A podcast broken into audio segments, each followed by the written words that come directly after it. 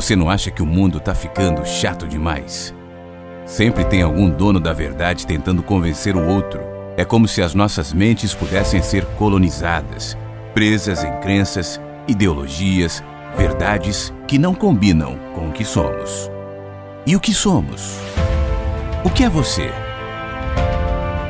Talvez você seja muitos. Os que foi, é e será adiante.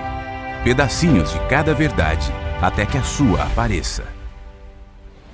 Aqui na Rádio o Inverso, não há donos da verdade, nem verdades absolutas. Somos relativos, humanos, inversos. A vida tem muitos sentidos. No ar. No ar. Mensagens que chegam pela manhã com Flávio Sequeira. Rádio Inverso. Vida tem muitos sentidos. Agora há pouco a vinheta perguntava o que é você. Pergunta difícil de responder, né? Você consegue? O que é você? Talvez a dificuldade tenha a ver com o fato de que nós não somos um capítulo, nós não somos um personagem, nós não somos um fragmento, nós não somos uma cena, nós não somos uma página, nem uma linha, nem uma, um conto. Nós somos uma história. A história das nossas vidas. É isso que nós somos. E ela começa no dia do nosso nascimento, teoricamente. e, termina no nosso último dia aqui na Terra, que chegará. Mas eu digo teoricamente porque a sua história também não é a sua história. Você é o elo de uma história.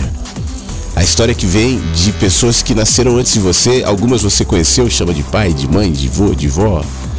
Pessoas que estão à sua volta, filhos, inclusive, ou pessoas que você nem tem conhecimento.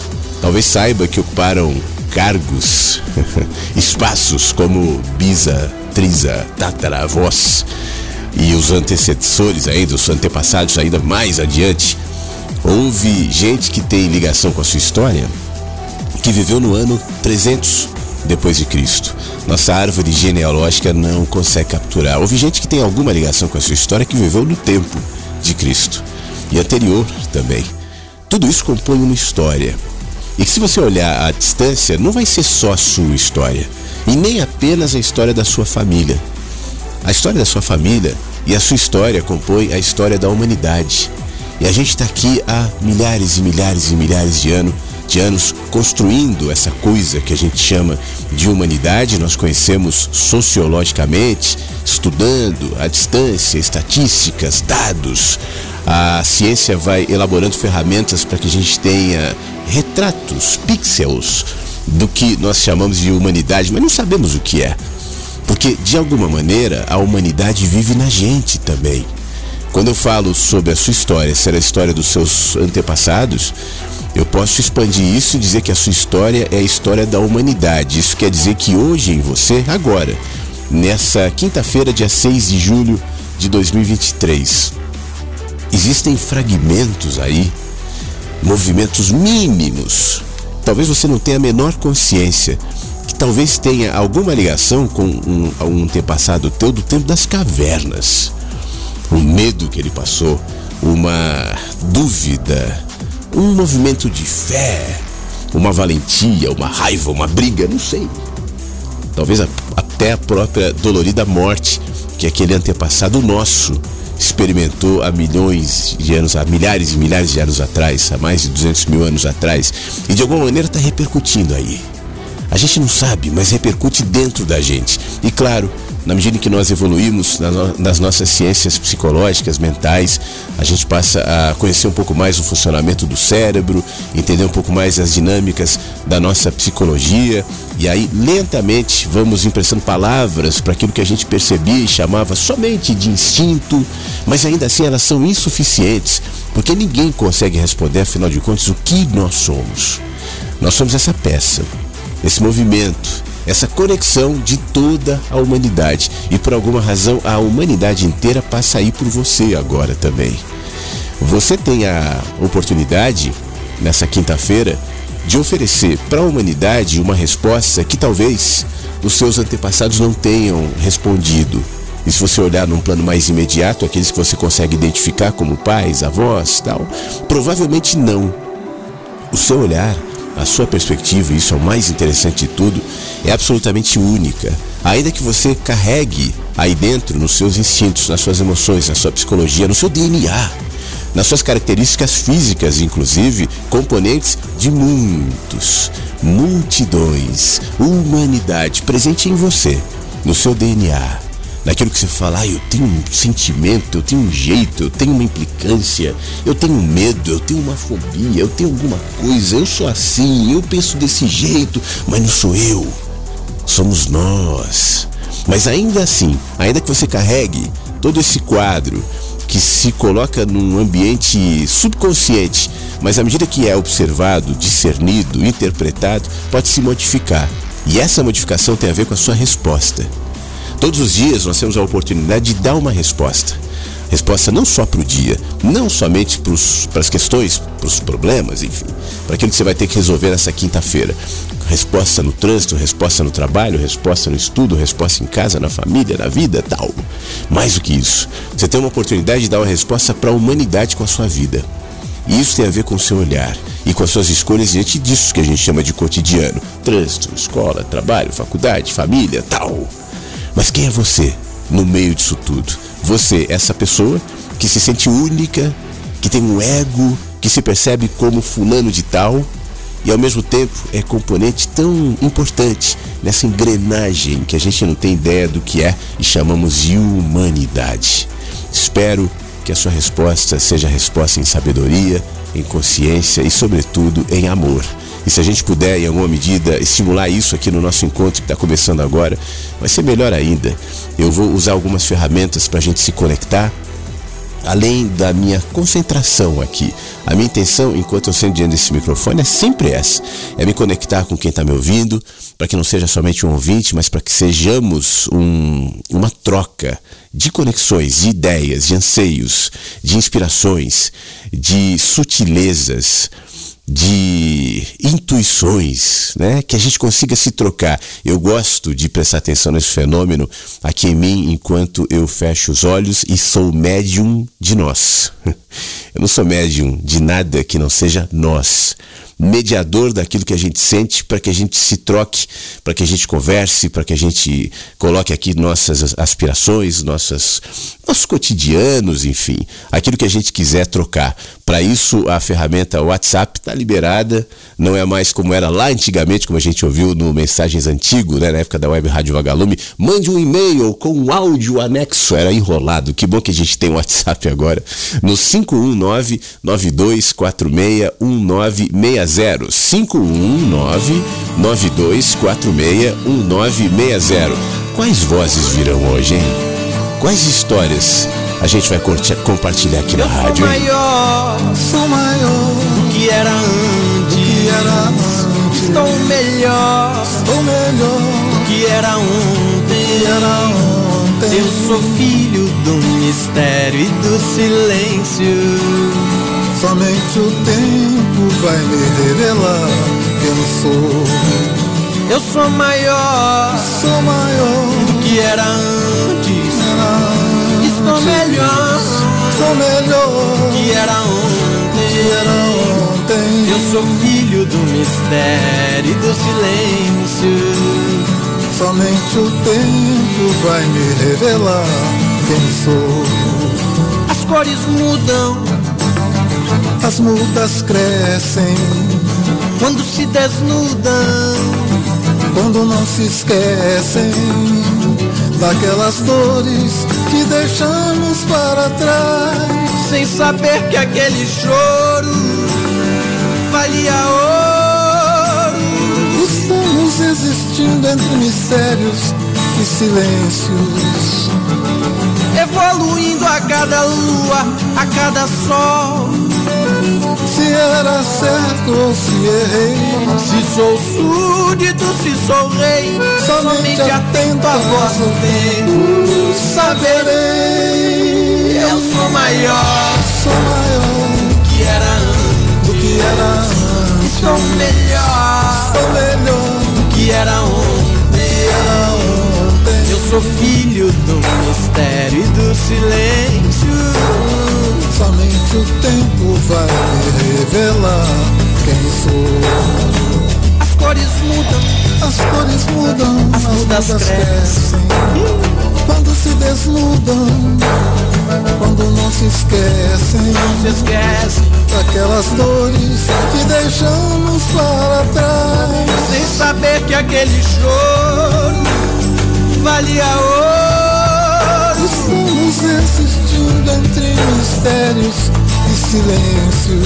Silêncios evoluindo a cada lua, a cada sol.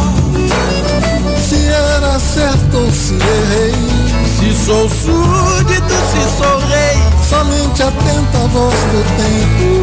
Saberei, eu sou maior eu sou maior do que era antes. Estou melhor que era ontem. era ontem. Eu sou filho do mistério e do silêncio. Somente o tempo vai me revelar quem sou. E eu sou maior Eu sou maior que era do que antes. era antes. Estou Sou melhor melhor do que era ontem. Eu sou filho do mistério e do silêncio. Revelar sou. Somente o tempo vai me revelar quem sou. Somente o tempo vai me revelar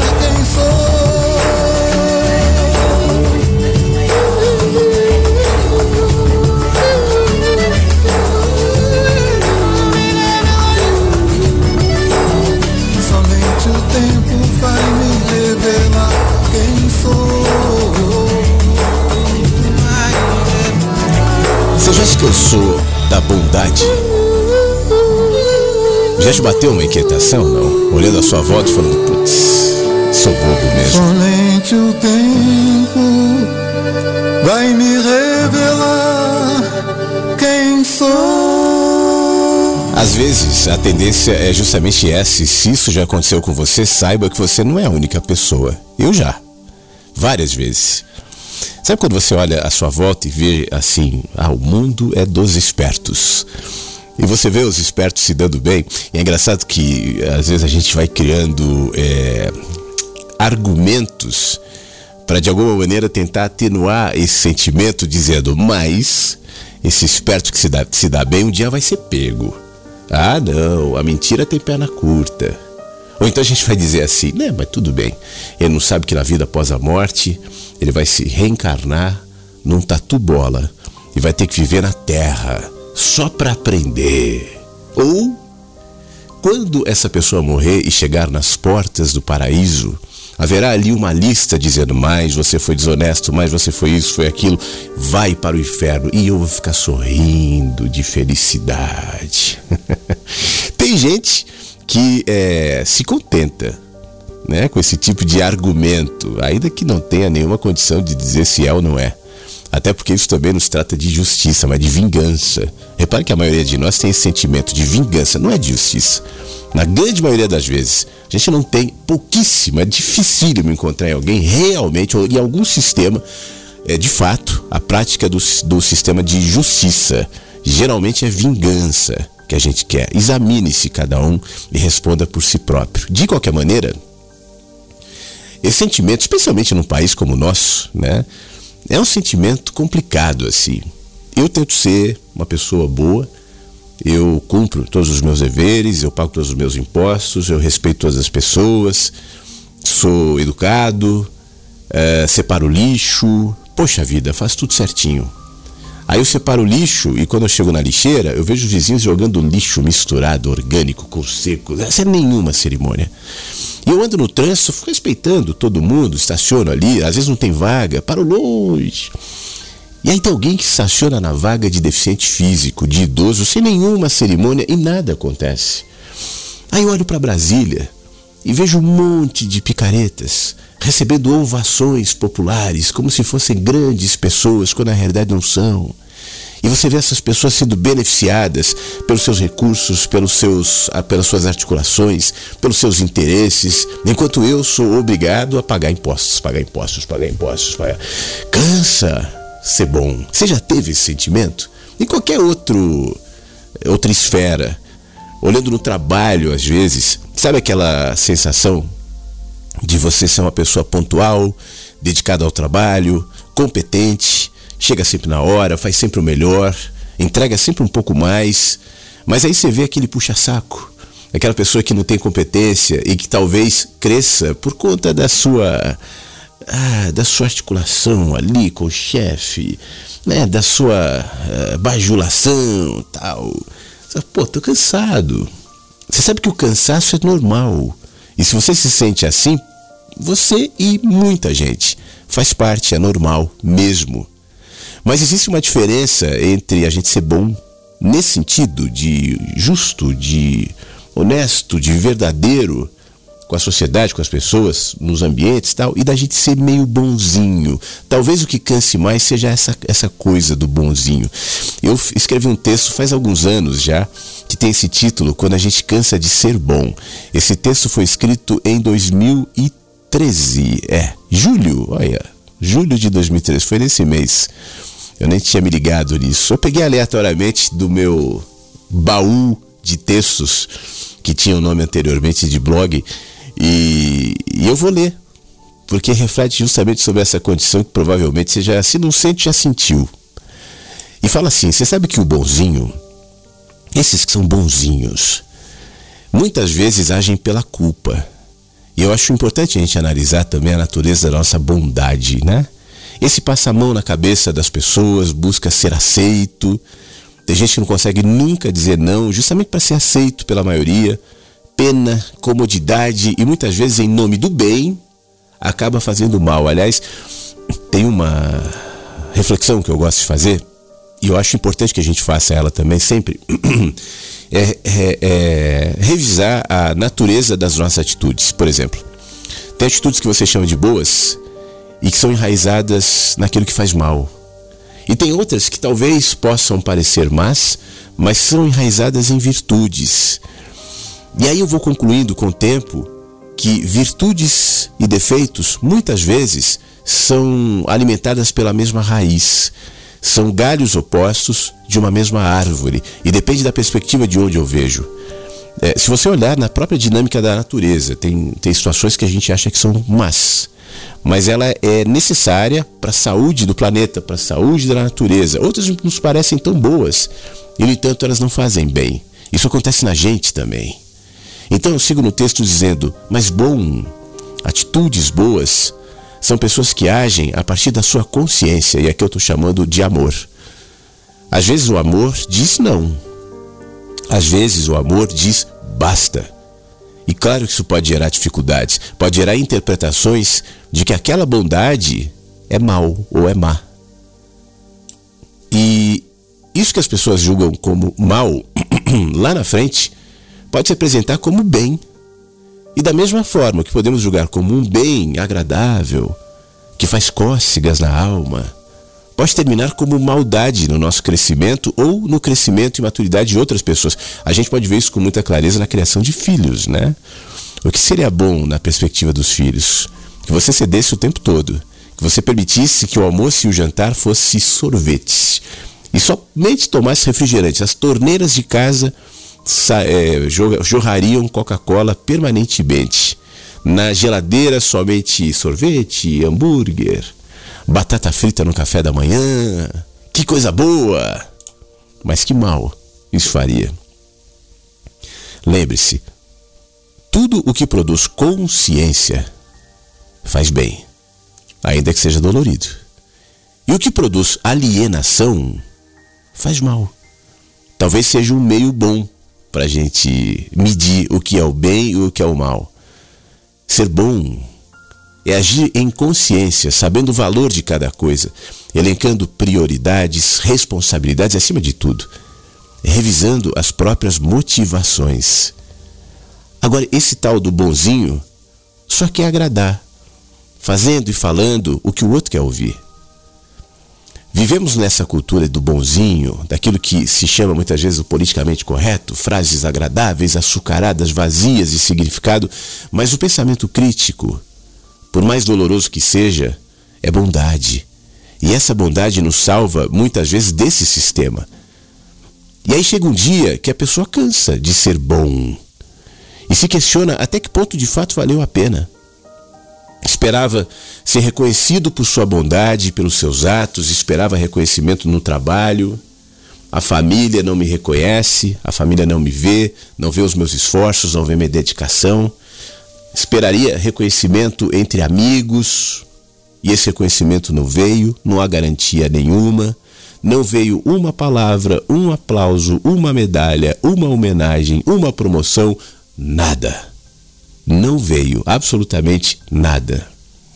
Nem dinheiro, nem nada. Valeu a pena ser o que foi? Se preservar da corrupção? Valeu a pena? Cuidar da sua mente?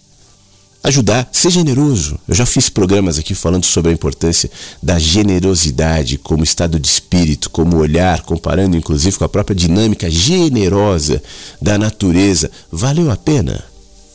Cuidar da sua mente, nem sempre falar para as pessoas o, o, o que as pessoas gostariam de ouvir, procurar ser coerente, íntegro. Valeu a pena?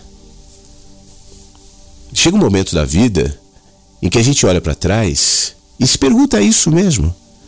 O que, que eu ganho com isso, hein? Olha a maioria aí. Eu sou um besta. Por ser bonzinho, a minha conta no banco vive no vermelho. Eu não tenho coisas que eu gostaria de ter, não cheguei aonde eu gostaria de chegar. Jamais tive reconhecimento por aquilo que eu falo ou sou. Então vale a pena por quê? Bom, enquanto isso, outras pessoas de outra maneira, tal, andam aí junto com a manada, resignadamente fazem parte da engrenagem da sociedade, sem ética, sem cuidado, sem ambições maiores que o estômago e, no entanto, são reconhecidas, são valorizados, têm mais importância, são aceitos, são queridos, são lembrados, são ricos às vezes. Você está nesse estágio, não? Normal. Não se culpe por isso. É normal. Faz parte. Mas só pensa numa coisa. Sinceramente, para si próprio. Que tipo de recompensa você espera em ser quem é? Que tipo de recompensa você espera em ser quem é? Você quer aplausos? Você quer ser reconhecido? Você quer multidões? Você quer seguidores? Quer dinheiro? Bom, ninguém te impede de ser igual a todo mundo. As engrenagens da nossa sociedade são construídas para premiar pessoas medíocres, na grande maioria das vezes. Caso contrário, professores, caso contrário, pessoas que têm o que contribuir, artistas, serão muito mais valorizados do que o que nós vemos aí sendo valorizado pela sociedade. Então seja igual aos outros. É dali que virão os aplausos. aplausos. Agora, agir por consciência, ser bom, naquela perspectiva que a gente falava agora há pouco. Ser justo. Tem como recompensa a única e melhor experiência que alguém pode ter, que é a integridade que você mantém e constrói em seu ser, apesar dos pesares. O que você espera do mundo? Que futuro você quer para você? Devemos ter consciência que bondade se mede para dentro e recompensas devem ser vividas e sentidas na gente, no nosso crescimento, na nossa consciência, naturalmente. Isso não quer dizer, obviamente, que a nossa vida deve ser horrível, que você não deve, obviamente, é, é, querer nada. Não, tenha os seus valores, tenha os seus, as suas importâncias, trabalhe, construi, se for o caso, o seu patrimônio nenhum mal contra isso. Eu não estou falando de acomodação, mas eu estou falando de uma perspectiva inversa.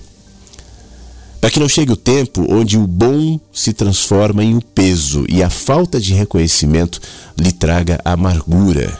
Esse texto termina, mas eu continuo porque na realidade é fácil você enxergar muitas vezes em pessoas mais velhas até olhar para trás com ressentimento eu dei, eu fiz, eu agi, eu me portei, eu falei, eu fui e hoje eu sou isso. Eu quero compartilhar contigo esse sentimento. Eu falei essa semana sobre isso, que eu tenho desde pequenininho. Eu vou te descrever uma imagem que eu já descrevi aqui na rádio algumas vezes. mas que para mim é muito importante e me ajuda muito nessa quando me bate essa sensação, porque me bate também, claro que bate. Eu era criança e a gente morava num apartamento com dois andares, eu estava subindo a escada entre a sala, a cozinha e os quartos, e enquanto eu subia, me bateu o sentimento de que cada degrau daquela escada representaria um pouquinho a menos a minha vida. Eu devia ter uns quatro anos, por aí, eu era bem pequeno. Isso não foi um sentimento fúnebre da morte, mas foi talvez, pelo menos aonde eu me lembro, é possível que tenha tido antes em alguma medida no meu pensamento de criança, mas assim mais próximo a minha primeira consciência não só da morte, mas a finitude. E parece que com o tempo em mim foi crescendo essa percepção, ainda que não seja com palavras necessariamente, ou não também organizada de uma maneira teórica, é, racional, mas um sentimento é que tem a ver com aquilo que eu falava para você no começo do, do nosso programa. Poxa vida, eu sou uma peça, eu sou uma engrenagem da humanidade. Hoje, por exemplo, um pouquinho antes de começar o programa, eu estava com a janela aberta e quase os três pássaros pequenininhos, lindos, entraram aqui. Depois eles me viram e se assustaram. E aí pousaram num parapeito ali. E eu fiquei um tempo observando um deles, que estava mais perto, e estava pensando assim: o que me faz me sentir diferente e desconectado desse pássaro? Porque eu sei que nós somos vida, expressões de vida, eu e o pássaro. Tão diferentes, né, no contexto animal, no contexto físico, no entanto, nós somos expressões de vida. O que eu estou querendo dizer com isso é que na medida em que essa consciência cresce, você se percebe como parte de algo maior. E a sua movimentação e o seu conceito de bondade está justamente conectado a esse sentir, a esse reconhecimento que te afasta da medíocre recompensa de apenas ter dinheiro, seguidores, aplausos, ainda que seja bom. Eu gosto. Aplauso, dinheiro, reconhecimento, todo mundo gosta, todo mundo merece. Não é algo para ser desprezado. No entanto, não é isso que vai definir o norte do meu caminho. O que é de fato ser bom. E aí, quando eu me canso de, nessa perspectiva, agir com, em consciência, em bondade, então eu me lembro que a minha vida é muito mais do que o meu estômago, do que minha conta bancária, do que minha carteira, porque o que eu faço e sou continua repercutindo na vida aqui. E não, não é porque eu falo na rádio, né? Porque eu sou um ser humano, assim como você, o que nós fazemos, o que nós agimos, o que nós pensamos, o que nós sentimos, o que nós escolhemos, a exemplo do que ainda se instalou na gente, daqueles que vieram antes e nem sabem, que desencadearam processos em mim, em você e na humanidade, o que nós somos também desencadeará no futuro e comporá aquilo que eu chamo de humanidade. E eu arriscaria dizer, sem nenhuma base científica. não tenho provas, não tenho argumentos científicos, não é a física quântica que me diz isso, mas tem algo aqui dentro que me movimenta nessa percepção que aquilo que eu sou representa algo não só para a humanidade, mas a humanidade é uma célula, é um componente de algo que eu chamo de universo. Em alguma medida está tudo conectado.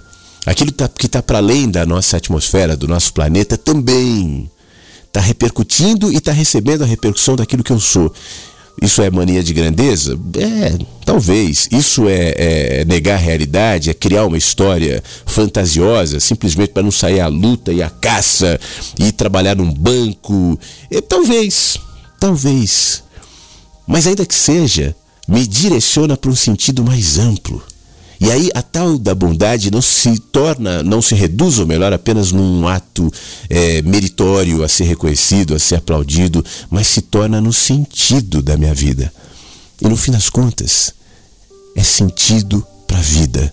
Não necessariamente dinheiro, não necessariamente aplauso, não necessariamente reconhecimento, mas é sentido para viver. Que todos nós, do mais medíocre ao mais profundo, todos nós precisamos.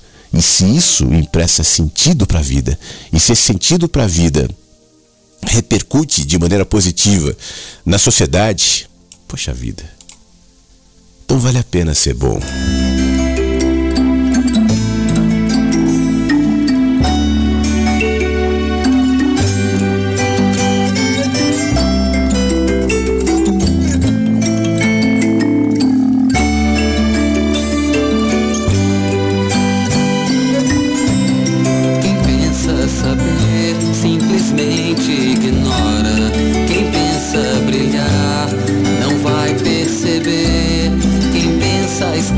dentro, na verdade está fora.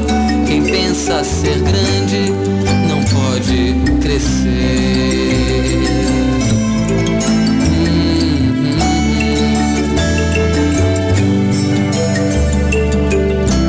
A palavra não diz, Mas a atitude revela, por isso é preciso prestar atenção, reconhecer o espinho uma outra intenção.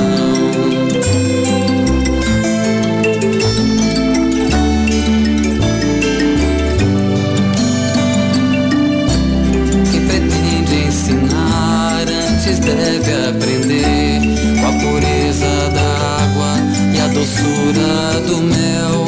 Cuidar para o amor sempre prevalecer. Ser um com a verdade que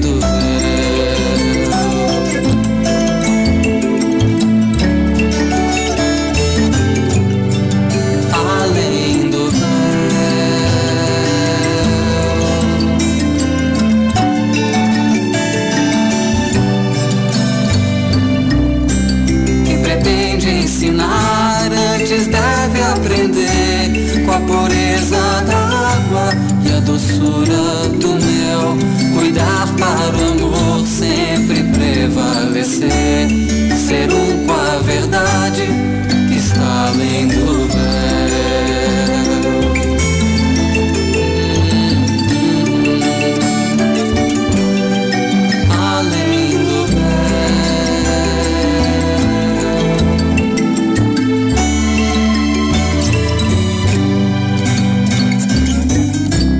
Oi Flávio, oi Inversos, bom dia. Hoje eu acordei bem cedo, próximo das 5 da manhã. Estou aqui numa cidade vizinha, vim ao médico fazer uma consulta de, de retorno, de revisão, de acompanhamento. E enquanto eu vinha cedinho, fiquei pensando né, no contraste. Eu voltei no mesmo lugar, estou voltando no mesmo lugar para fazer uma consulta com o mesmo médico. E no comecinho do ano, em janeiro, eu vim e saí de casa bem cedinho assim. E eu vim para fazer um procedimento cirúrgico. Eu tinha um melanoma, né, cancerígeno. E aí eu me lembrava da angústia daquele dia, né, do medo, aquela expectativa do que de como seriam os dias depois daquela cirurgia, né? E hoje eu tô vindo, deu tudo certo, com outro sentimento, sem medo, tranquila, né? É, apenas para fazer o acompanhamento que é normal, mas tá tudo certo, né? E que deu tudo certo nesse período, né? Digamos, estou curada. E aí cheguei aqui bem cedo, ainda meio escurinho e a clínica fechada e eu fui aqui no um hospital grande que tem aqui na Policlínica para sentar ali um pouco e esperar chegar a hora da consulta, tomar um café. E aí também me veio uma lembrança que o meu pai ficou internado aqui nesse hospital. Ele fez ponte de safena e, e ficou 15 dias internado aqui nesse hospital. Foram dias assim muito tristes, de muita angústia, de muita tristeza. Nós víamos, eu, minhas irmãs, minha mãe, a gente vinha aqui para visitá-lo na UTI. Muitas lembranças ruins, né? Mas ele melhorou, teve alta. E depois de alguns anos ele voltou para esse hospital e aí ele já saiu daqui sem vida. E foi muito triste. Né? Foram assim, os anos após, isso já tem seis anos, foram assim bem tristes, digamos assim, né? E hoje, é, enquanto eu estava ali, o meu sentimento já era de saudade, né? Mas passou aquela tristeza, né? Hoje existe uma aceitação, porque é, eu fiquei assim refletindo, né? Na saúde, na vida, na morte, a gente quer tanto ser saudável, a gente não quer morrer, ninguém quer, né? mas são processos natural, naturais da nossa vida, que é para todos, né? Hoje você tem saúde, amanhã você pode não ter, hoje você está vivo, amanhã não mais, afinal de contas, não é para sempre essa vida, a gente sabe bem disso, né? E como também as pessoas que a gente ama, que elas estão, amanhã não mais. Mas assim, enquanto eu estou bem, nesses dias que eu estou bem, saudável como hoje, que eu estou viva, o que, que eu estou fazendo, né?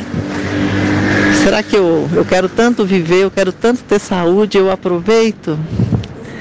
Eu aproveito essa vida que eu tenho, esses dias bons, porque os ruins vão vir.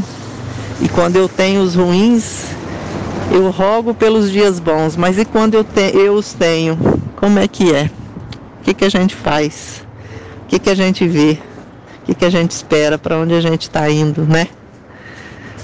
Me veio essa reflexão.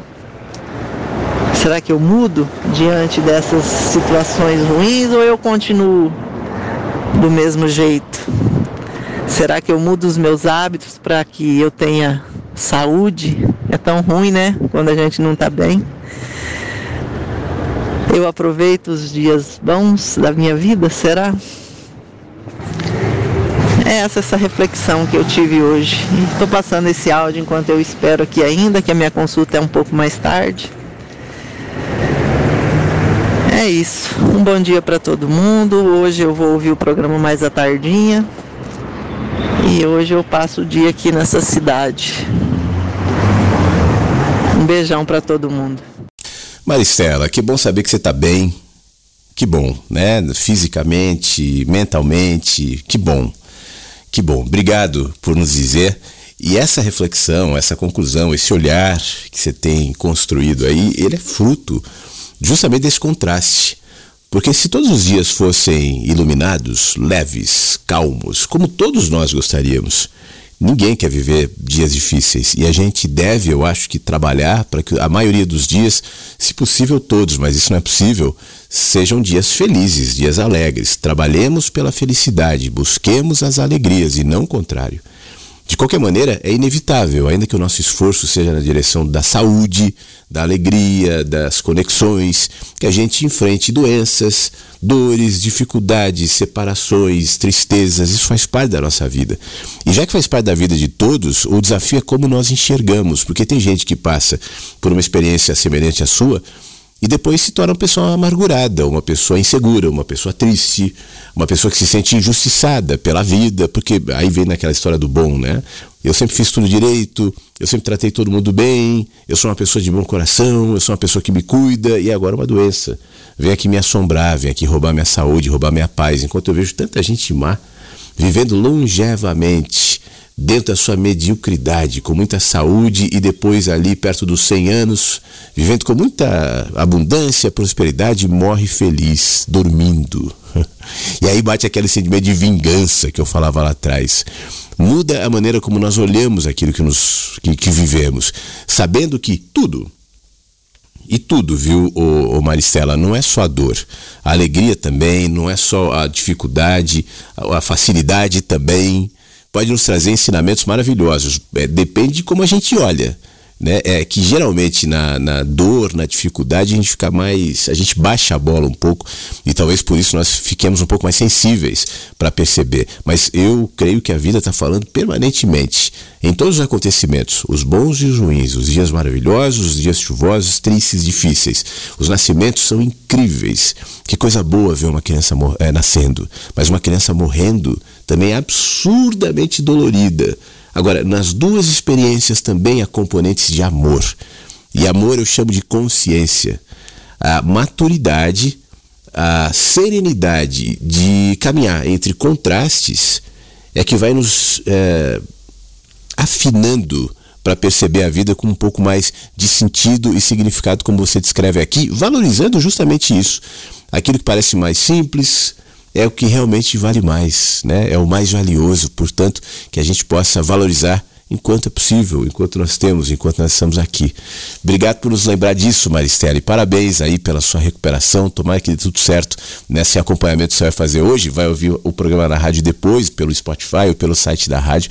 Mas receba um abraço de todos nós aqui. Bom dia, Flávio. Bom dia, Inversos. Feliz quinta-feira, hein? Quinta ou quarta? Acho que é quinta, né?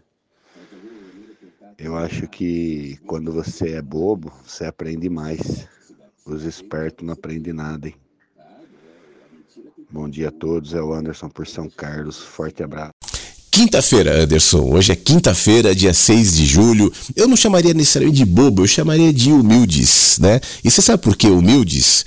Os humildes são os mais abertos. Não é uma questão de virtude moral. O humilde, o bonzinho é melhor. A gente até falou sobre isso no texto. A humildade é, evita que eu coloque o meu ego acima de tudo e me torna permeável para o ensinamento, seja do próximo, seja da vida. Se eu sei de tudo, se eu não sou humilde, se eu carrego em mim a, a vaidade da sabedoria, da inteligência, a arrogância, então eu estou blindado para o conhecimento, para o aprendizado e eu me tornarei um ser autocentrado, às vezes com, com doses de intelectualidade, de conhecimento, mas completamente esvaziado da sabedoria. Eu relaciono muito a sabedoria com a simplicidade e repito, não porque a simplicidade seja uma virtude moral, mas a sabedoria me mostra de fato o que sou. E o que sou? Eu sou um pequeno fragmento que está experimentando a partir das próprias emoções, das próprias sinapses mentais, do próprio vocabulário, do próprio repertório pessoal, emocional, inclusive, dando sentido para a vida. Mas a vida é tão maior do que eu. Eu posso ter conhecimento de todas as letras, livros, teorias, teses, física quântica, ast é, astronomia, posso saber de tudo isso, mas isso não me tornará sábio. A sabedoria necessariamente está vinculada à humildade. Necessariamente. Você pode admirar pessoas muito inteligentes sem humildade. Saiba que ali não há sabedoria. Ali há arrogância, ali há vaidade, ali há tentativa de se sobrepor dia do outro, de se beneficiar de alguma maneira. A sabedoria te torna humilde. E aí você entra naquele conceito pré-socrático. Quanto mais humilde, quanto mais você sabe, mais você reconhece que nada sabe. E aí você se torna aberto para aprender. Bom dia, Flávio. Bom dia, Versos. Mais uma quinta, minha participação ao vivo de novo. Estou no horário estranho. Não estou me adaptando muito bem, mas de qualquer maneira dá tempo para o programa ao vivo. Toda adaptação é difícil, né? E, mas eu vou voltar a ter um. Voltar para o horário que eu estava acostumado. E. Flávio, estava pensando uma coisa aqui de indo na vibe do programa, né? Muito comum no programa. Eu agora, nesse horário, todo dia eu vou passear com os cachorros, né? Levo o maior, o Duque, sozinho, porque ele é muito forte. E depois leva a cachorrinha e o cachorrinho, né? E olha o que ele fez. E não é a primeira vez, né? Já fez várias vezes. O, a coleira onde eu passei com ele fica pendurada aqui na parede. Ele conseguiu subir numa cômoda aqui, conseguiu puxar com o dente, com, a, com as patas, a coleira dele, chegou perto de mim chorando, fazendo aquele barulhinho de choramingando, e eu pensei comigo, né? Se ele soubesse falar, ele falava assim, vamos logo passear, o que, que você está esperando? Já está no horário da gente dar o nosso passeinho de hoje, né? Eu pensei, é comum nos cachorros nessa essa sabedoria, né?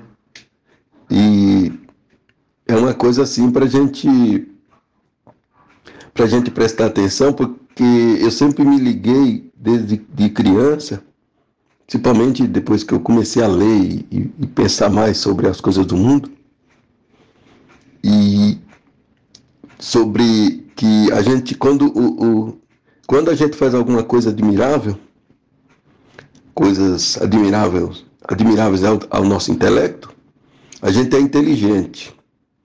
E nos, os animais são sabidos. Lá no interior, no Nordeste, se usa muito sabido, né? Nós somos inteligentes, eles são sabidos. Inteligência vem de capacidade de aprendizado ou conhecimento. Né? E sabido vem de sabedoria. Então, uma coisa que a gente comenta muito aí no programa é que nós humanos precisamos de sabedoria. E como normalmente se chama os animais de sabidos e nós inteligentes, inteligência o ser humano já tem demais, já desenvolveu muita coisa e, e pelo Andaracauá ele vai desenvolver muito mais, né? E o que falta para a gente é sabedoria dos animais, né? Como a gente frisa sempre aí, você frisa sempre aí no programa, né? Então é isso aí, meu amigo, a pensar sobre a sabedoria dos animais. Os animais são sabidos, nós somos inteligentes. E aí? Vamos, por que, que a gente não pensa em, na vez de o ser humano como um todo, desenvolver tanta inteligência artificial, a gente se inspirar mais nos, na, na sabedoria dos animais, né? Que é programada, num, diferente do, do, do âmbito humano, mas nós somos contaminados pela nossa ganância, pela nossa ambição, pela nossa vaidade, né? Pelo ego. Eles provavelmente não são. Aí então fica mais fácil a gente se inspirar neles e que inteligências artificiais. Inteligências que trabalham em cima daquilo, toda aquela produção humana até então, até hoje, né? Então é isso aí, amigo. Valeu e uma boa quinta para todos. Obrigado, Beto. Boa quinta-feira para você também. A gente está vivendo num mundo em que a inteligência tem feito prodígios, né? Não sei se você viu ontem, se divulgou muito o comercial da Volkswagen com a Maria Rita, filha da Elis Regina, e uma construção de inteligência artificial da Elis Regina, dirigindo uma Kombi e cantando junto com a Maria Rita. Tá, na, tá no YouTube essa, essa, esse comercial que foi lindo, muito bem pensado, super criativo. Aliás, eu fazendo um parênteses aqui, eu gosto muito da publicidade quando a publicidade é bonita, é artística, é criativa tal. Infelizmente, me parece que isso vem diminuindo com o tempo. De qualquer maneira, é, esse é um exemplo da, da criação da inteligência humana.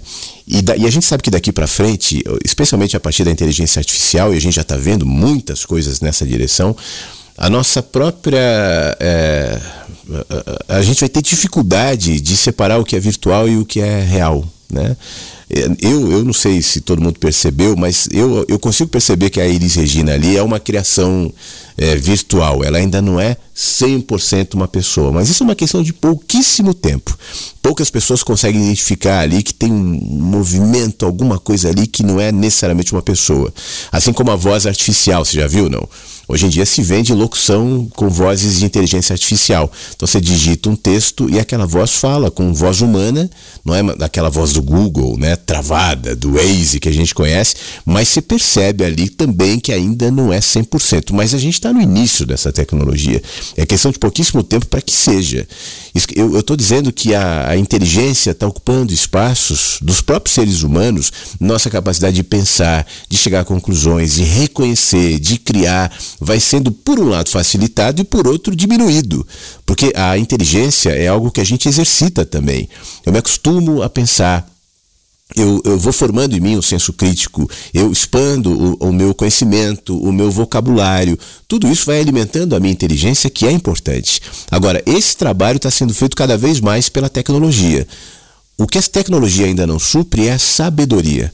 Porque a sabedoria é fruto da nossa experiência. E como eu dizia no começo do nosso encontro aqui, as experiências são absolutamente individuais. Eu sou a síntese de todos que viveram antes de mim, mas eu vivo uma experiência única, essa chamada Flávio. Os meus, os, os meus valores, as minhas dores, os meus sentimentos, está tudo construído um olhar que é só meu. Por isso, essa experiência a tecnologia não substitui. E daqui para frente, nas nossas relações interpessoais e mais que isso, no mundo profissional, o que vai ser escasso é justamente o olhar humano. Porque a inteligência artificial está suprindo aquilo que antes era só mecânico, ou só inteligência é, intelectual ou teórica. Essa, de maneira muito mais exponencial, será agora construída pela própria tecnologia. Antigamente, era necessário que um Einstein existisse para desenvolver teorias, teses, para chegar a, a, conclusões que nenhum outro homem tinha chegado até então.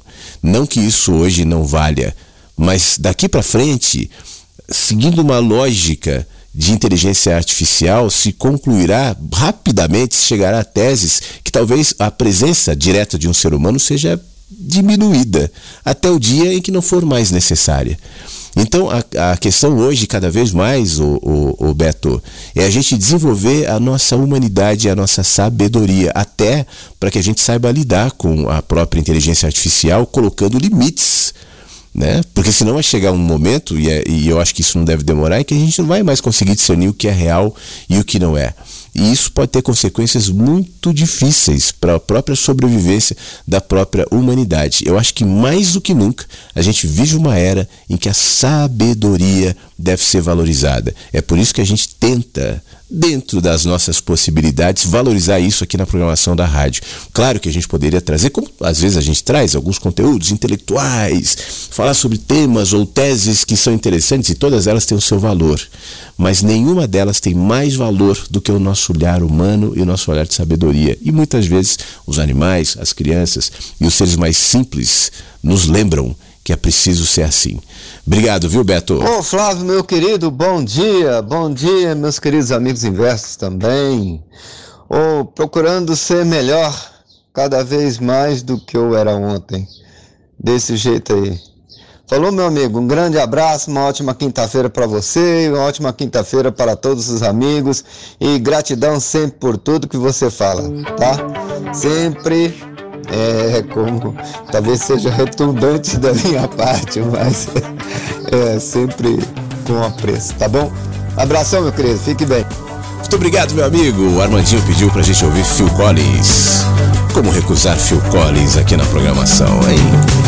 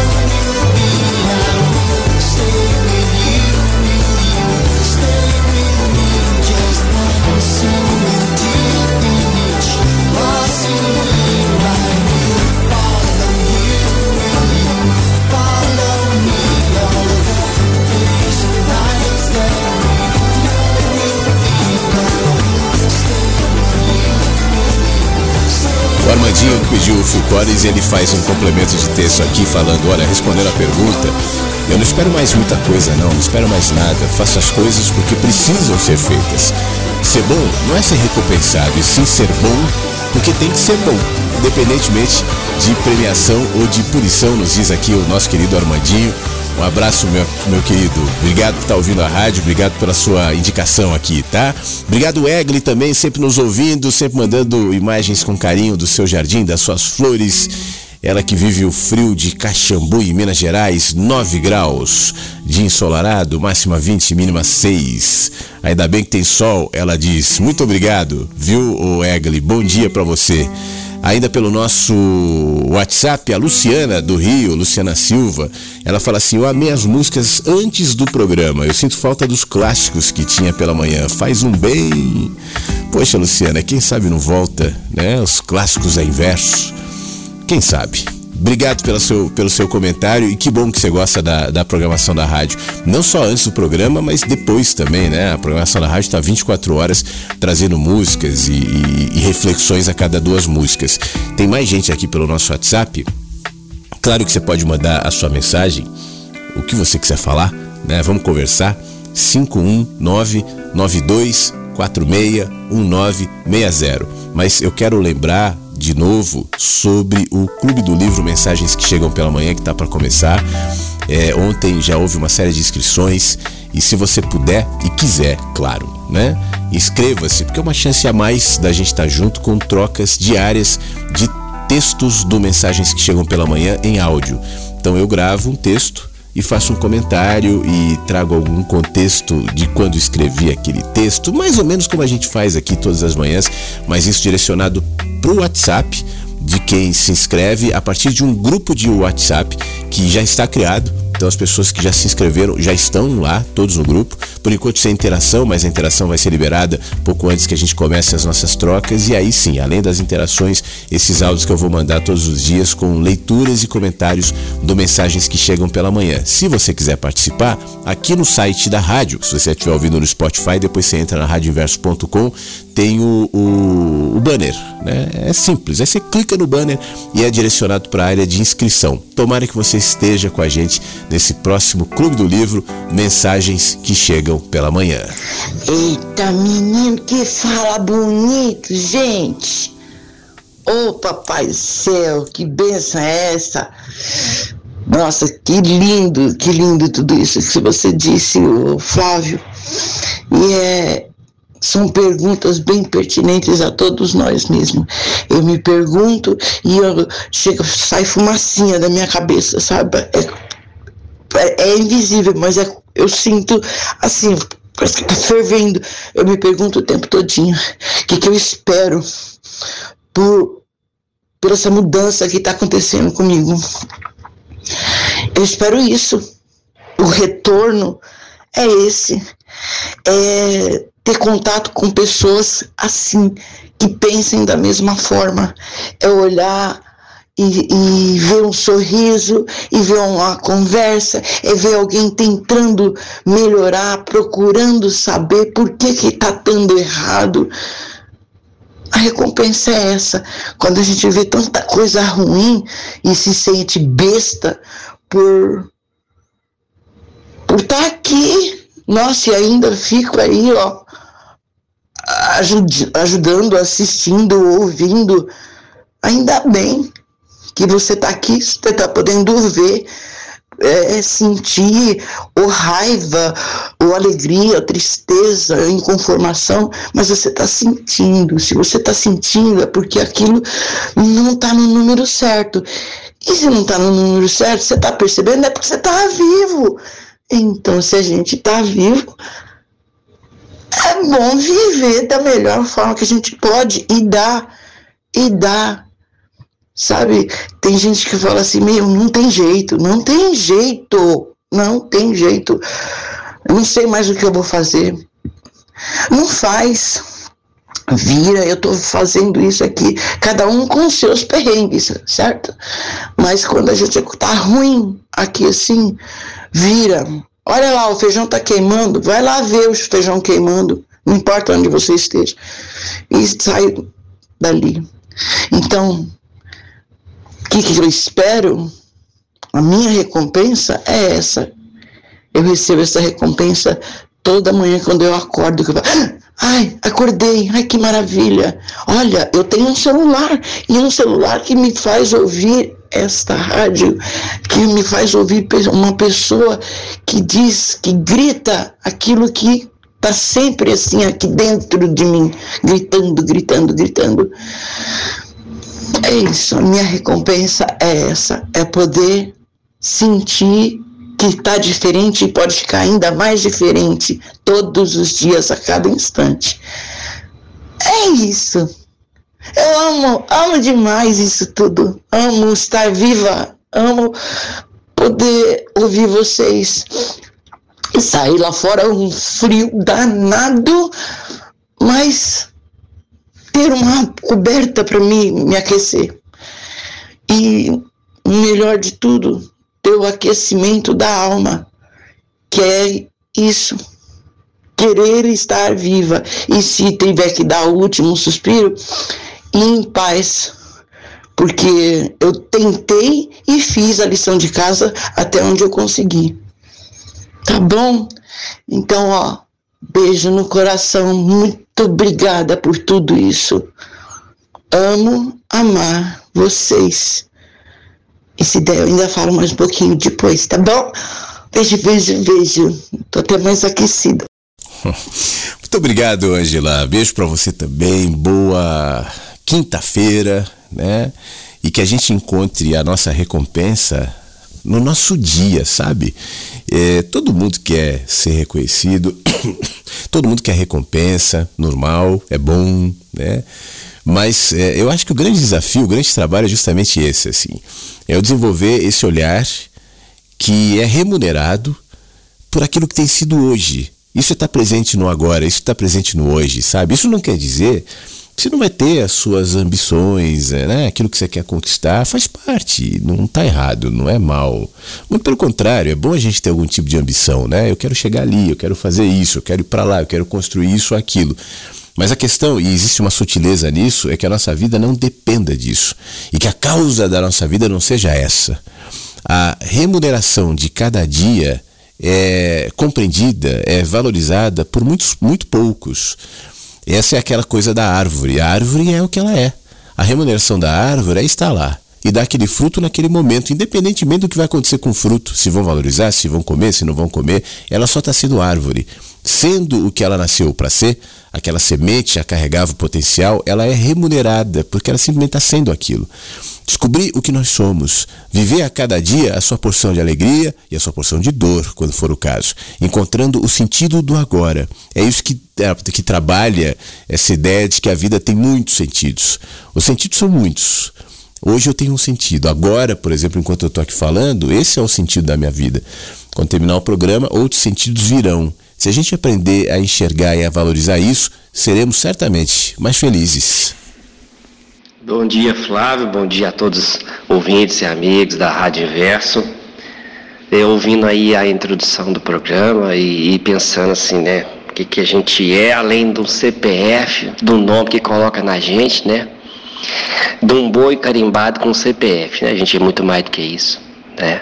A gente não é só que a gente vem do pai, da mãe, a gente é o que vem de, de gente que a gente não lembra, que não conhece, que não viu, não tem nem ideia quem é, né? Mas às vezes a gente consegue por perto ver alguma coisa, é, igual eu olho para minha filha, às vezes assim, às vezes eu vou conversar mais sério com ela, conversar, e ela tem uma atitude que o meu pai tinha.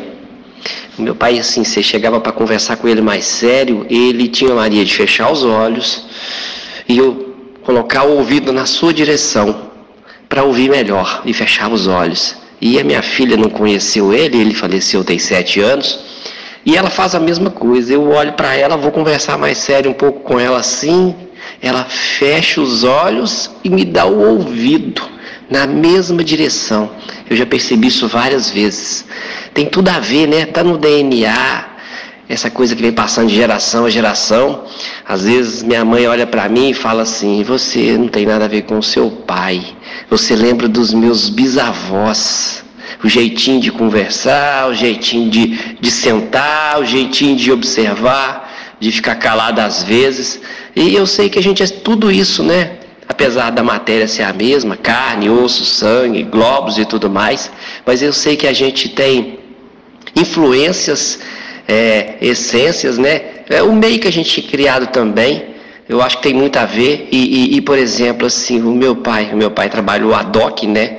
Na delegacia durante mais de 21 anos. A DOC não recebia, mas trabalhava lá, fazia o trabalho de, de abrir corpos, né? De necrópsia, de autópsia, e aqui na região, e eu sempre andava com ele. Então ele tinha porte de arma, ele tinha carteira de polícia, mas não era polícia, não recebia para isso. Na década de 80, 90. E assim, ele sempre andava armado. Sempre, sempre. Ele, o pai dele, os, os, ante os antepassados dele tinham uma arma na cintura. E ele queria me dar isso aí, que eu fizesse o mesmo. Tanto é que eu, quando tirei carteira em 89, é, eu às vezes ia para São Paulo para levar né, corpos a trabalho e tudo mais. Eu lembro que eu tive aí em 87, 89, é, 89, depois que eu tirei a carteira, eu fui num bairro japonês aí, e eu só sei que eu só sei que ele, quando eu estava saindo, ele pegou, uma das vezes, tá assim, ó, pegou um 38 e pôs assim, ó, na minha cintura. Leva essa arma aí. Qualquer coisa você mete bala. Falei, pai, mas eu não sei nem usar isso, eu não quero usar isso. Não, mas você tem que ir, você tem que levar, você não sabe o que pode acontecer. Isso já me salvou muitas vezes do perigo, da morte se eu não tivesse armado. E ele, para dormir, para ir no banheiro, ele não largava o revólver 24 horas. Ele tinha, ele tinha três, três armas de fogo e uma delas ficava na cintura. Mas eu só sei que eu não queria carregar isso, isso não me fazia bem. Aí eu, eu pegava aquilo e colocava dentro do carro e guardava e não queria saber dessa arma de fogo. É, isso aí era dele e ele queria passar para mim, mas eu não peguei isso e eu não quis e não quero, não desejo ter. Eu acho que não é para aí. Eu acho que a minha arma, talvez uma das maiores que a gente tem, seja a consciência e a liberdade. Passando aqui para desejar uma ótima quinta-feira para todos, um bom dia, beijo. Muito obrigado, meu querido Tony. Um abração para você, fique bem. É, você sabe que você estava falando da história da sua da, da, Antonella, né, da sua filha e a semelhança e situações que ela carrega em relação ao avô que ela não conheceu. E eu me lembrei de uma matéria, eu tinha na realidade um trecho, um resumo de uma matéria que saiu na Folha de São Paulo hoje, eu estava lendo de manhã, que fala justamente sobre um estudo que investiga provas de vida após a morte em médios em reencarnação. Esse é o título da matéria. Eu vou ler um trechinho e vou comentar. E diz assim: Já aos dois anos, Otto tinha comportamentos que não eram da sua idade, conta sua mãe. Como andar com as mãos para trás e dizer que gostaria muito de tomar uma cervejinha, exemplifica. A sogra comentava que esses hábitos pareciam com os do seu pai, o bisavô do menino, morto muitos anos antes. Mais uma vez ao lado da avó, Otto viu um avião e quis saber se ela recordava de, de vez em, de, da vez em que ele havia pilotado um. Está escrito teco-teco aqui, mas eu me recuso a chamar de teco-teco. Um pequeno avião. Um teco-teco é dureza. Um pequeno avião com os dois a bordo. Só aí a sogra nos contou que, quando pequena, o seu pai tinha levado ela para andar naqueles aviões pequenos. Relatos como o de Érica muito interessam ao Núcleo de Pesquisa e Espiritualidade e Saúde, a UFJF o grupo acadêmico usa uma abordagem científica para investigar a possibilidade da mente humana sobreviver ao perecimento do corpo físico. Essa matéria está na, na Folha de São Paulo em cotidiano. E primeiro que é super interessante, você, você comenta da Antonella, né? A gente tem esse exemplo do Otto, com dois anos de idade, que não conheceu o avô, e, ou o bisavô. E, a, e, talvez a gente identifique isso em nós mesmos. Eu comecei o programa falando sobre a gente carregar na, na, nossa experiência, no nosso olhar, no nosso DNA, uma série de influências diretas ou indiretas aqueles que vieram antes de nós. Existe, obviamente, claramente um fenômeno muito é, presente, muito visível, muito eloquente que nos conecta a todos, por exemplo, a sua Antonella com o, o seu pai o Otto né, com o, o bisavô do Otto. Até a partir dessas coincidências. Esse é um fenômeno. Pessoalmente, quando eu vejo que o estudo está sendo realizado, obviamente sem nenhum demérito, até porque eu não conheço exatamente, mas Núcleo de Pesquisas em Espiritualidade e Saúde já tem um viés de entendimento do que seja esse fenômeno, tanto que a própria matéria investiga provas de vida após a morte em médios e reencarnação. Mas pessoalmente eu tenho uma sensação de que nós ainda estamos bastante longe de tentar uh, entender, de criar uma linguagem para fenômenos como esses, né, que, na minha opinião, não tem a ver com reencarnação é, e nem com necessariamente o espírito do avô que está ali mexendo, tocando tal. Eu próprio já experimentei fenômenos parecidos, eu já contei aqui que quando eu era criança eu via ao lado do meu da minha caminha, nem sei se era berço ou caminha, eu sei que eu era bem pequeno, um senhor de chapéu e ficava sentado ali numa cadeirinha o tempo inteiro, tal. Eu não tenho muito essa imagem, eu tenho esse sentimento, mas a imagem eu já não tenho. Quem conta é minha mãe. E diz que meu pai falava assim: "Não, ele está descrevendo o meu avô, que é o meu bisavô, o avô Lula, aquele que eu li a carta e gravei e tal botei aqui na rádio. Então existe obviamente um fenômeno, né? Muitos fenômenos inclusive. E a gente na tentativa de explicá-los faz o que os índios faziam, que os seres das tribos faziam quando, por exemplo, um fenômeno da natureza se colocava. Então a gente explica conforme o nosso conhecimento, a nossa linguagem, ainda que a gente use ferramentas científicas. Mas eu costumo dizer que a ciência é só um, é uma linguagem, a ciência é uma ferramenta. A ciência não é uma sabedoria em si própria. Ela é um jeito de investigar. E aí, a partir daquilo que nós temos como um arcabouço de conhecimento e até de viés, a gente vai construindo o, o o, que essa ciência está dizendo, a gente vai interpretando, né? a gente vai se movimentando dentro dessa, dessa, desse arsenal de identificação e de pesquisa que é a própria ciência. O que, que eu quero dizer? Que o fenômeno existe, né?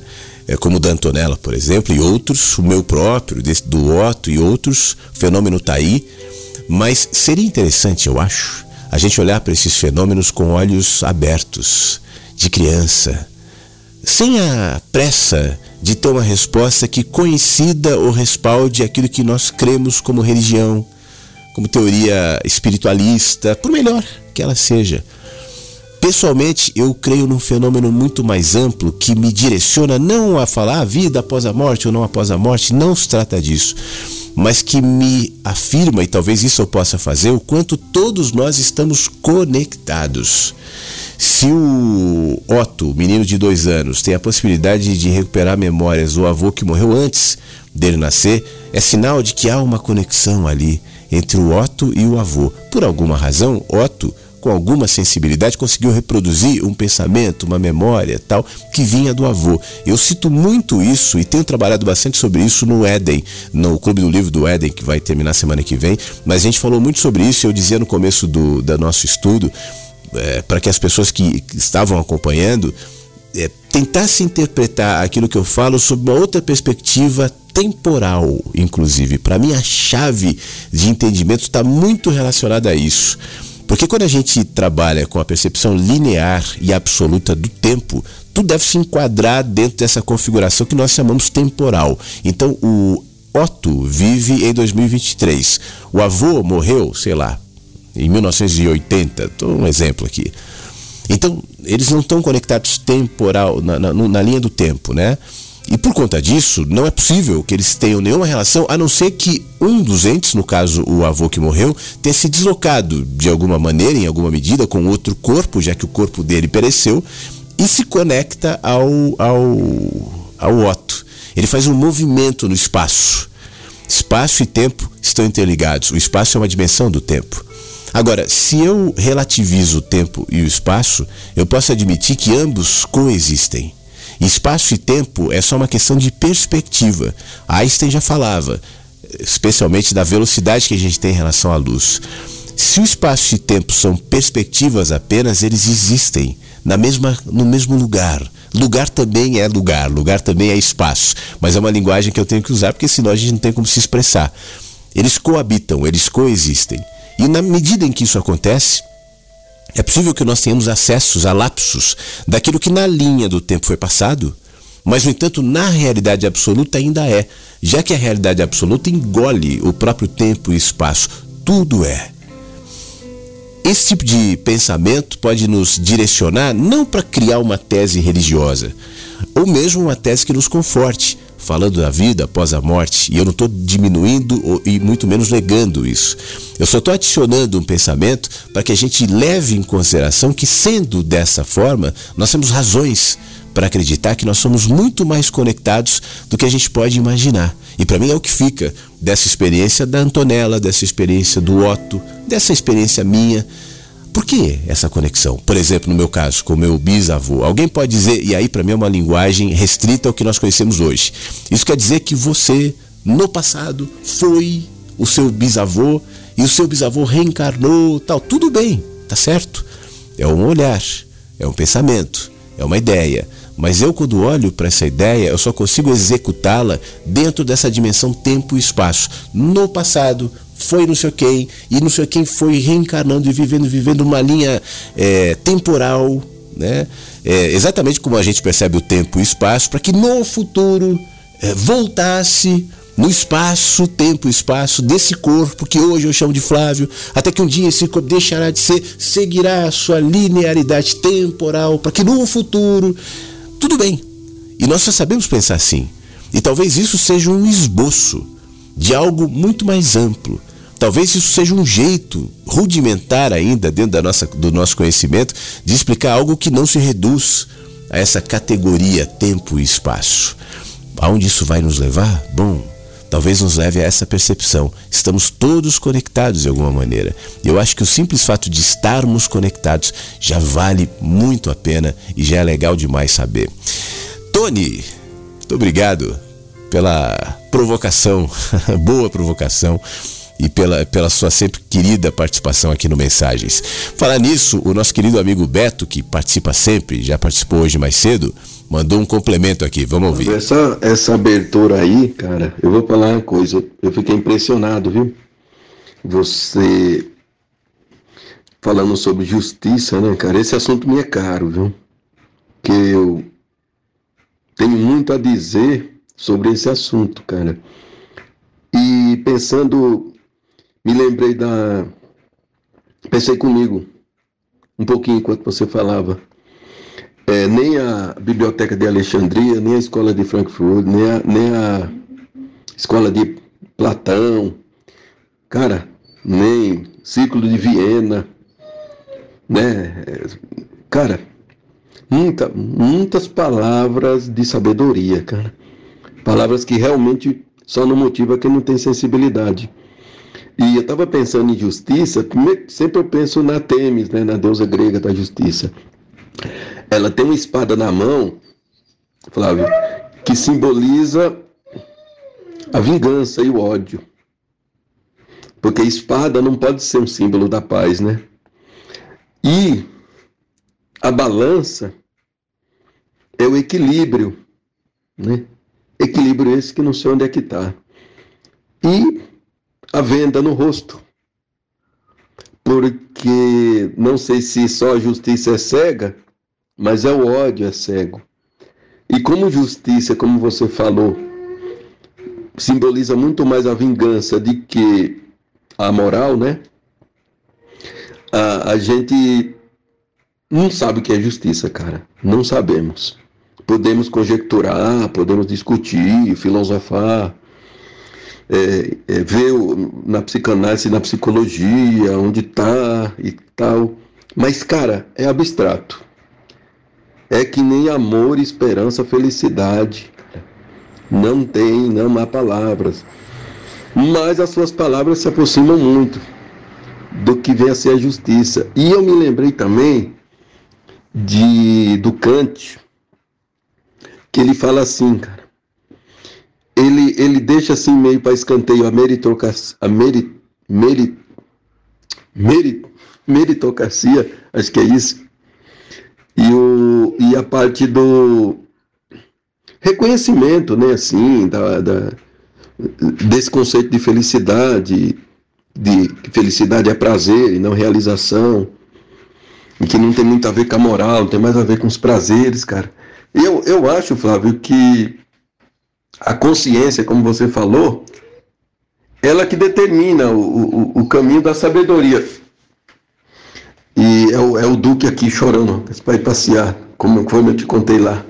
Ele não me deixa em paz, até eu ir passear com ele. Então, Flávio, só para concluir, muito bom meu, esse, essa sua essa, essa reflexão aí. que muito mais que uma reflexão é uma motivação para a sabedoria, né? E legal, cara. A, a Temis, a deusa grega, ela, ela define bem. É só você fazer uma, uma conexão entre espada, venda na, no rosto e a balança, né? Ali significa tudo. O, o, como a justiça funciona no mundo. Ou seja, não, ela não tem justiça no mundo. Inventaram uma coisa e chamaram de justiça. Não é justiça, cara. Justiça é abstrata. Esse é o meu pensamento. Valeu. Beto, muito obrigado. A justiça é uma construção, Beto. É, nós temos alguns valores que parece que são intrínsecos em cada um de nós, como seres humanos, do que é justo, do que é belo, do que é bom, do que é aceitável, do que é inaceitável, e me parece que essa é uma base, né? Mas essa base é muito estreita, ela é muito rasa, porque ela vai sendo condicionada e vai sendo modelada pelo tempo, pelo, pela cultura que nós vivemos, pelo olhar que nós temos como sociedade, como indivíduos. Aquilo que é aceitável como justiça agora em 2023 é, provavelmente é, aterrorizaria pessoas no ano 500, no ano 200 e o contrário também. Imagina se nós tentássemos implementar a justiça da Idade Média na sociedade atual. Mesmo em tempos recentes, a justiça vai caminhando, assim como a Constituição, assim como a nossa própria ética. Ela não é um ponto fixado, porque tanto a justiça quanto a ética, elas se movimentam na medida em que a nossa consciência se movimenta. Por isso que eu costumo dizer aqui que pessoas que desenvolvem a sua consciência é, precisam menos das regras, das leis, dos balizamentos. Países como o nosso, que não se valoriza a educação, que não se valoriza a consciência, muito pelo contrário, aqui, aqui se valoriza muito a, a, a imagem, né? que eu posso ter, tal, pouco se valoriza a reflexão. Isso desde os meios culturais até os próprios meios educacionais. Enfim, se valoriza muito pouco. Então é necessário uma série de leis, e muitas vezes leis em oposição, e aí já existe um outro interesse de criar leis em oposição, é justamente para que os que constroem lei, as leis possam estar sobre elas, né?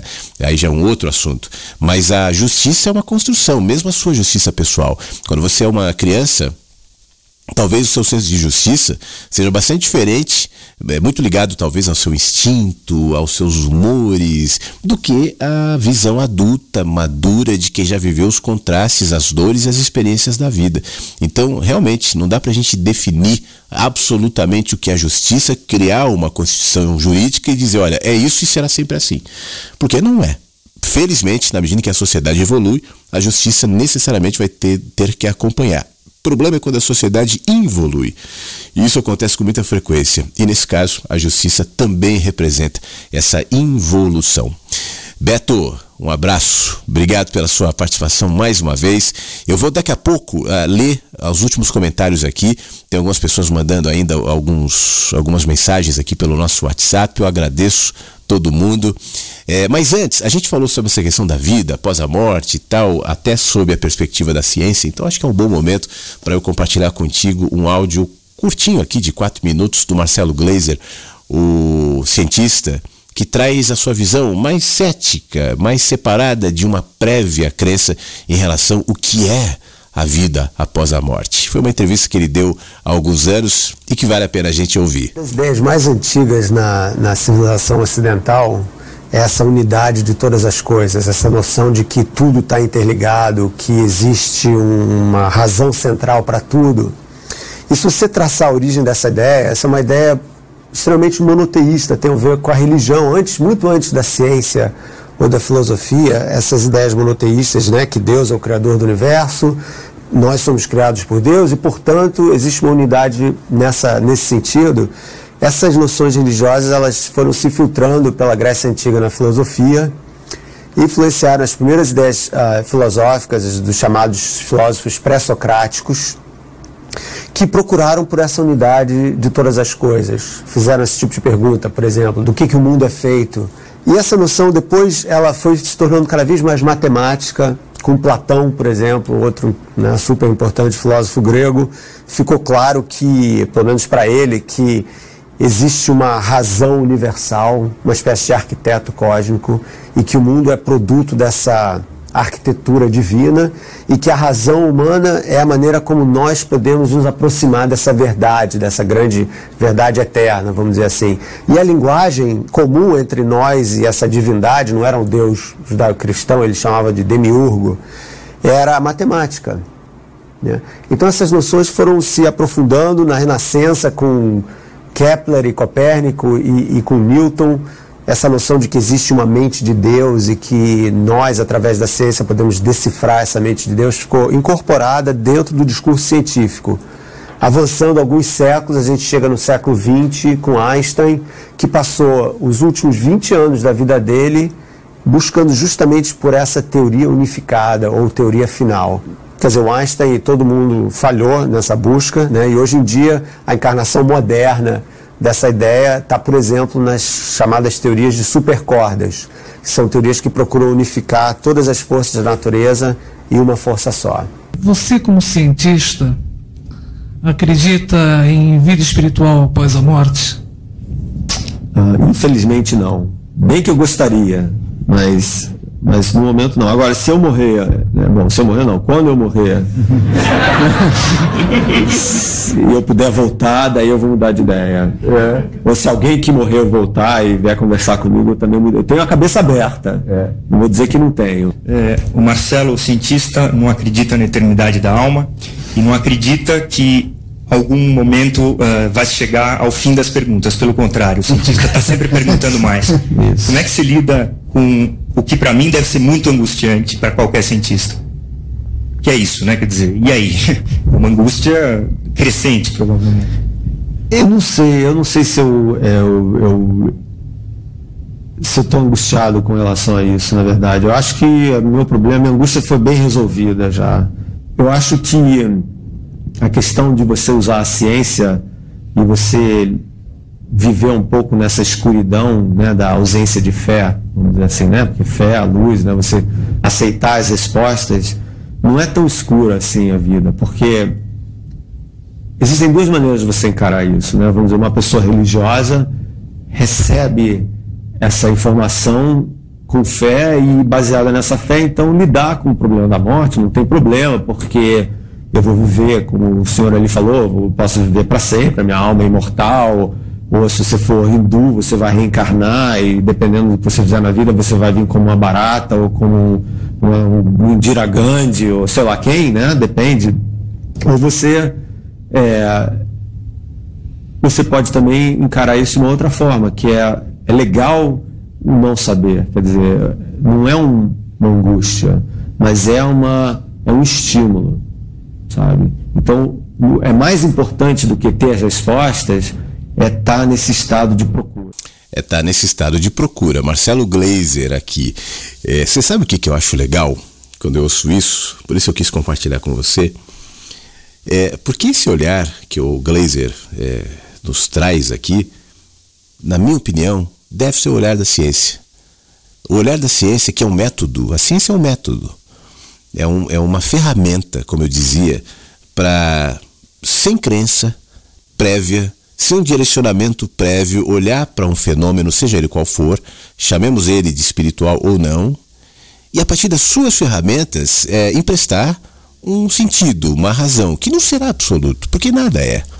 Será a interpretação, será o resultado, talvez, daquela fórmula, daquele olhar, daquela ferramenta que apontou para um fenômeno e disse: olha, percebemos isso ou aquilo é, é, é perigoso quando o cientista, com crenças prévias, como eu vejo por aí às vezes, tem aquele cara, um tal de Rodrigo, não sei se você já viu, ele é arqueólogo, né? E ele é um cara extremamente religioso, tal, da, da uh, adventista do sétimo dia. Então todo o argumento do cara é para tentar reduzir a arqueologia, reduzir a ciência, reduzir a filosofia, a crença dele. E as interpretações que ele conclui, sem demérito, me parece uma pessoa legal, não estou aqui falando mal da pessoa, mas a título de contraste, inclusive, né? Por exemplo, Pessoa diz assim: olha, a gente faz um estudo do, da, do universo, de quando começou o universo, e é impossível que o universo tenha começado de maneira aleatória. Você seria capaz, ao enxergar um computador, pensar que o computador foi criado de maneira aleatória? Bom, então como é que você pode dizer que o mundo foi criado de maneira aleatória? É, vamos argumentar nesse sentido? Existem vários argumentos, tudo bem, mas ele conclui: sendo assim, né, foi Deus. E Deus dos cristãos, mais especificamente o dos adventistas. Ué, se o mundo foi criado e, e, se, e se, ele tem provas empíricas para isso, chegamos a um ponto. Apesar de ser relativo, eu não estou negando, só estou argumentando. Eu posso também dizer, não, então não foi, porque Deus. Foi um projeto, como diz aquele outro maluquinho, aquele Laércio, dos ETs, dos não sei o que que criaram, não sei o que tal. Cada um vai crer no que quer e vai defender a sua própria crença. É, o problema é quando a gente defende a nossa própria crença como um absoluto, e aí é o perigo da ciência que vem com dogmas e se transforma em religião. Então, o ceticismo do Marcelo Gleiser é fundamental. E eu acho que ele não deve nem alimentar e nem diminuir a sua crença e a sua fé. Porque fé, crença e ciência são linguagens diferentes. Ao mesmo tempo, ele traz a inclinação, inclusive de Einstein, né, com a teoria de tudo que não foi criado, que jamais será criada. Como é que a gente vai criar uma teoria de tudo? É, e de outros, Copérnico, ele vai trazendo exemplos aqui que já partiam desse sentimento que o Glaser compara com o monoteísmo, de que tudo é interligado. Pessoalmente, eu não compararia com o monoteísmo como o Glaser é, faz. Para mim, o monoteísmo e o sentimento religioso que aponta para tudo, dizendo que temos uma unidade, ele vem de um, de um estágio anterior, de algo que a gente carrega dentro da gente e que nos direciona a essa percepção que vai se colocar na nossa linguagem. Então, se eu for cristão, monoteísta, será nessa linguagem. Se eu for cientista, a exemplo de Einstein, eu vou criar, ou pelo menos especular, a teoria de tudo. E cada um conforme aquilo que acredita, que crê, né, com seus balizadores, seus condutores, vai tentar expressar, ou mais do que isso, criar uma linguagem que, em parte, aponte para aquilo que habita na gente sem palavras, em silêncio. Eu tenho essa nítida sensação, por isso eu costumo dizer assim: eu sinto. Aquilo que eu estou falando aqui não é nada cientificamente provado, eu não tenho nenhuma pretensão de que seja, porque eu não tenho a linguagem científica, eu não sou um cientista.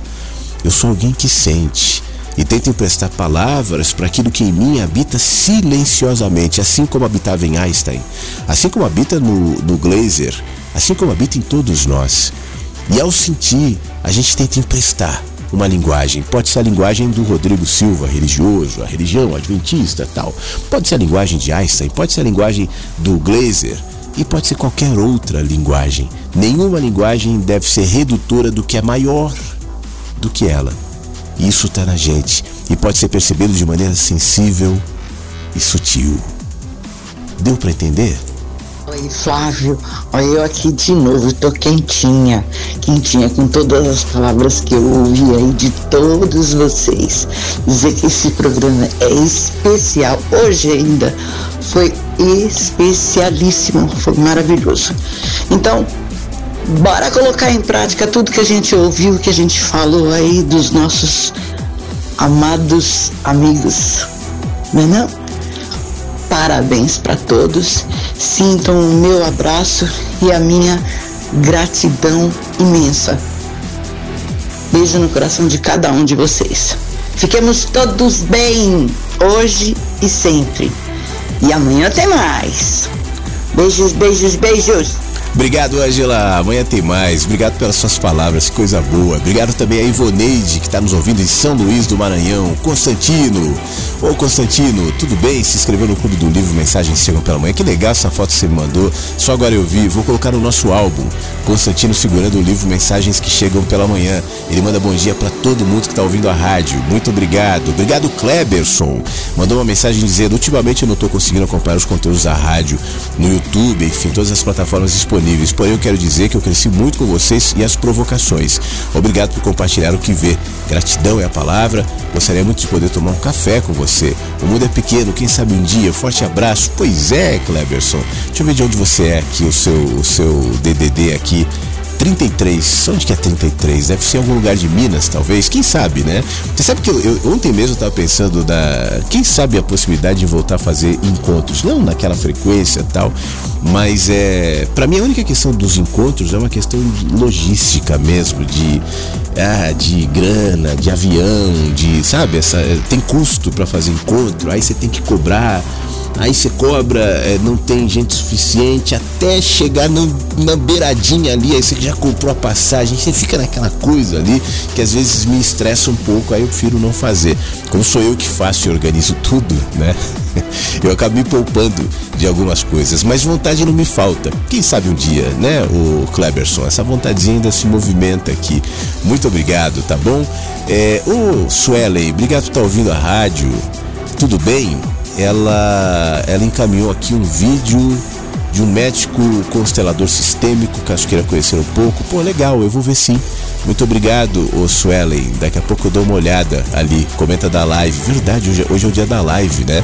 Você que tá no clube do livro O Éden, a gente vai fazer a nossa live às seis da tarde, tá? Aquela live exclusiva, semanal, tal, do clube. Daqui a pouco eu coloco ali no clube, lembrando as pessoas que vai ser hoje a penúltima live do Clube do Livro Éden. A próxima semana que vem será provavelmente a última. Então, já que estamos no Clube do Livro, se você não se inscreveu pro próximo, que é o do Mensagens que Chegam pela Manhã, essa é a hora. É só clicar no site da rádio, no bannerzinho do Clube Mensagens que Chegam pela Manhã, para que você vá para um grupo de WhatsApp, onde vai acontecer a, a troca e aí, é, diariamente, você recebe um áudio lido por mim com trechos do mensagens que chegam pela manhã, comentados sobre o contexto em que aquele texto, a intenção do texto, o sentido do texto. E aí a gente vai vendo conforme cada texto. Essa é a vantagem de você promover um clube do livro com o próprio autor, né?